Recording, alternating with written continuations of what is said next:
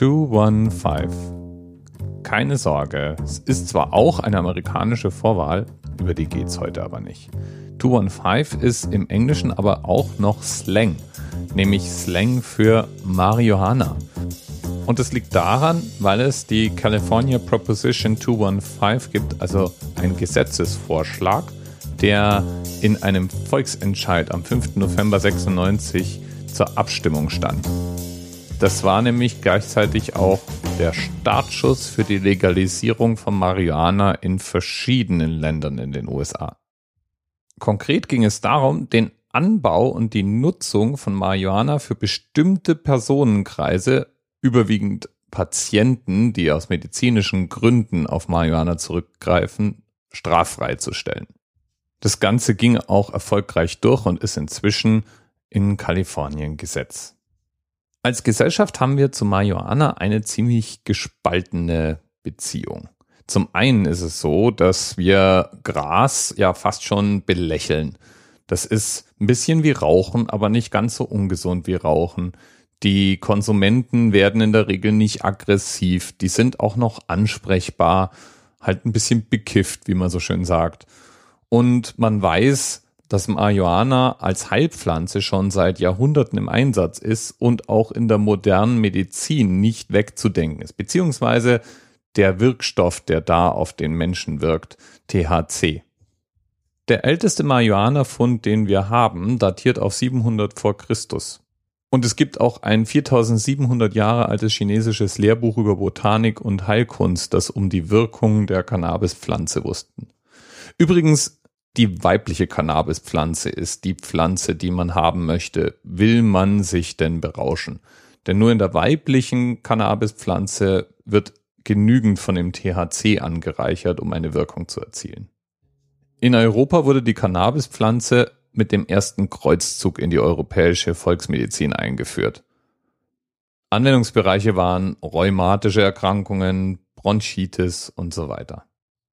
Auch später wurde es regelmäßig eingesetzt. Es galt als ein wirksames Mittel gegen Migräne, gegen Epilepsie, Schlafstörungen und war allgemein für das Dämpfen und Behandeln verschiedenster Störungen im Einsatz. Bevor das Aspirin auf der Bildfläche erschien, war Cannabis das meistbenutzte Schmerzmittel in den USA. Zwischen 1842 und 1900, berichtet die Wikipedia, machten Cannabispräparate dort immerhin die Hälfte aller verkauften Medikamente aus. Und auch in Europa gab es über 100 verschiedene. Während in den USA, in Deutschland oder allgemein in großen Teilen Europas die medizinische Wirkung im Vordergrund stand, nahm Cannabis in Frankreich den Platz des Rauschmittels ein – besonders Künstler, zum Beispiel Romanciers, aber auch Philosophen und andere kreative Berufsgruppen sprachen der Droge begeistert zu. Wirklich interessant an Cannabis finde ich, dass es bis in die 30er Jahre hinein verhältnismäßig frei verfügbar war. Oft noch gemischt mit alkoholischen Extrakten war es ein gebräuchliches Medikament und weil es eben so allgemein verfügbar war, bin ich mir sicher, dass es auch dem einen oder anderen als Rauschmittel diente. Und da war Cannabis in einer Reihe mit verschiedenen anderen Drogen als allgemeinen Warnstoffe recht frei verfügbar. Das sollte sich aber ändern. 1925 unterzeichnete Deutschland und verschiedene andere Länder ein Abkommen zum Handeln mit Drogen. Und zwar ging es dort überwiegend um den Gebrauch von Opium, der als problematisch angesehen wurde. Und in diesem Abkommen, das am 25. September 1928 in Kraft gesetzt wurde, wurden verschiedene Drogen reglementiert, unter anderem Heroin, Kokain und auf Drängen von Ägypten eben auch Cannabis. Und die wurden mit Opiaten gleichgestellt, die man eben kontrollieren und nach Möglichkeit nur noch im medizinischen Bereich, aber gar nicht mehr im öffentlichen Raum zulassen wollte. Fast schon zur selben Zeit, nämlich Anfang 36, ging in den USA ganz gezielt Lobbyismus gegen Hanf oder Marihuana los. In der Hauptsache wurde diese Kampagne von der Hearst Corporation getrieben. Das war die Firma des Medienmoguls William Randolph Hearst, der unter anderem große Zeitungen betrieb und damit auf Papierproduktion massiv angewiesen war. Er sah in der Hanfpflanze eine Bedrohung, denn es gab mehrere konkurrierende andere Möglichkeiten der Papierherstellung und er wollte sicherstellen, dass die von ihm favorisierte Methode gewinnen würde. So zumindest eine Theorie, warum Hearst so massiv eingriff. Die Art und Weise ist aus heutiger Sicht ziemlich daneben und kaum noch vorstellbar. Marihuana wurde als eine Art neue Droge wahrgenommen und als eine Droge, die hauptsächlich von mexikanischen Einwanderern und der Unterschicht konsumiert wurde. Auf dieser Wahrnehmung baute die Hearst Corporation eine groß angelegte Propagandakampagne auf und stellte Marihuana heraus als eine Droge der Unterschicht. Migranten, insbesondere natürlich Mexikaner, aber auch Schwarze, waren Ziel dieser Verunglimpfungskampagne. So waren Hearst Zeitungen zum Beispiel immer darauf bedacht, die Verbindung zwischen Verbrechen und Marihuana-Konsum möglichst herauszustellen, wenn es ihn denn irgendwo herbeischreibbar gegeben hat.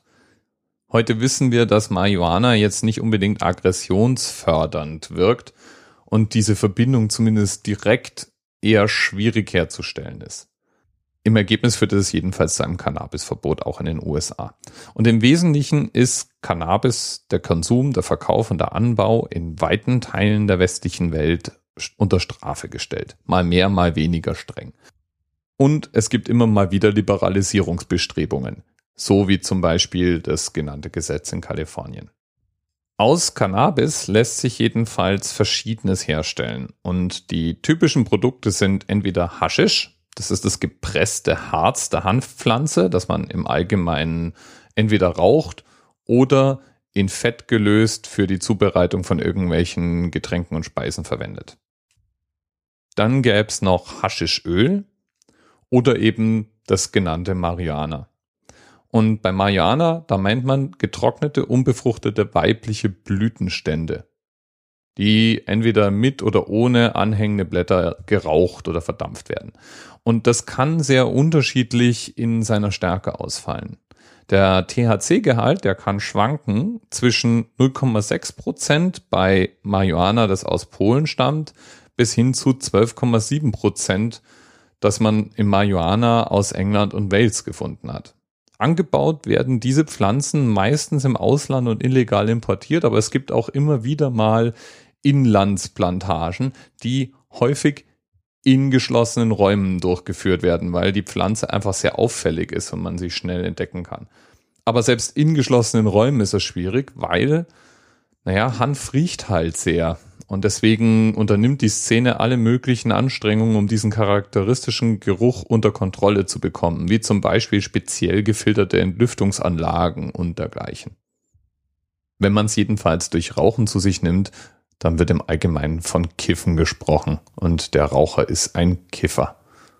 Und das Ganze kommt vom arabischen Kaif, was für Wohlbefinden steht. Das ist auch die Wirkung, die irgendwie jeder parat hat, der sich mit Cannabis, Haschisch, Marihuana beschäftigt hat. Das ist aber längst nicht die einzige Wirkung. Und es ist auch nicht ganz richtig, dass äh, Cannabis vollkommen unbedenklich ist. Wenn man es zum Beispiel raucht, dann hat man praktisch alle Nebenwirkungen, die man vom Rauchen an sich auch kennt. Man nimmt krebserregende Substanzen in die Lunge auf, meistens raucht man ja sowieso zusammen mit Tabak und das hat dann einfach alle bekannten Probleme. Der zweite Effekt, der beobachtet wird und bei dem immer mehr Studien darauf hindeuten, dass es vielleicht eine Wirkung davon sein könnte, ist die Zunahme an schizophrenen Schüben. Schizophrenie ist eine psychische Erkrankung, die bei jedem Menschen auftreten kann und der Konsum von Cannabis scheint das zu fördern. Der dritte Effekt und der, der oft auch in der Diskussion eine Rolle spielt, ist Cannabis als Begleitdroge. Die wenigsten nehmen eben nur Cannabis, sondern trinken dazu ordentlich Alkohol oder steigen dann von Cannabis irgendwann auf andere, vielleicht auch stärkere Drogen um und das ist ein Effekt, der natürlich auch hochgradig problematisch ist. Ich persönlich finde, wir haben schon genug Drogen in unserem Alltag integriert. Da muss jetzt Marihuana, Haschisch oder allgemein Cannabis nicht unbedingt auch noch dazu. Gleichzeitig bin ich aber auch der Meinung, dass es Menschengruppen geben sollte, denen der Gebrauch von Cannabis erlaubt ist. Da fallen zum Beispiel Krebspatienten ein. Es gibt immer mehr Studien, die auf einen möglichen Zusammenhang zwischen Cannabis und positiver Wirkung auf bestimmte Krebsarten berichten. Gleichzeitig ist Cannabis eine recht verträgliche, schmerzmindernde Droge manchmal die einzige Option für Patienten mit bestimmten Krankheiten. Nicht nur Krebspatienten, sondern vielleicht auch Schmerzpatienten oder auch bestimmte psychische Störungen sind wahrscheinlich gut behandelbar. Und da finde ich einfach, das sollte erlaubt und möglich sein. Bis bald. TMRS 10, 9, 8. The experience of 47 individual medical officers. Was hier über die Geheimzahl der Illuminaten steht. Und die 23. Und die 5. Wieso die 5? Die 5 ist die Quersumme von der 23.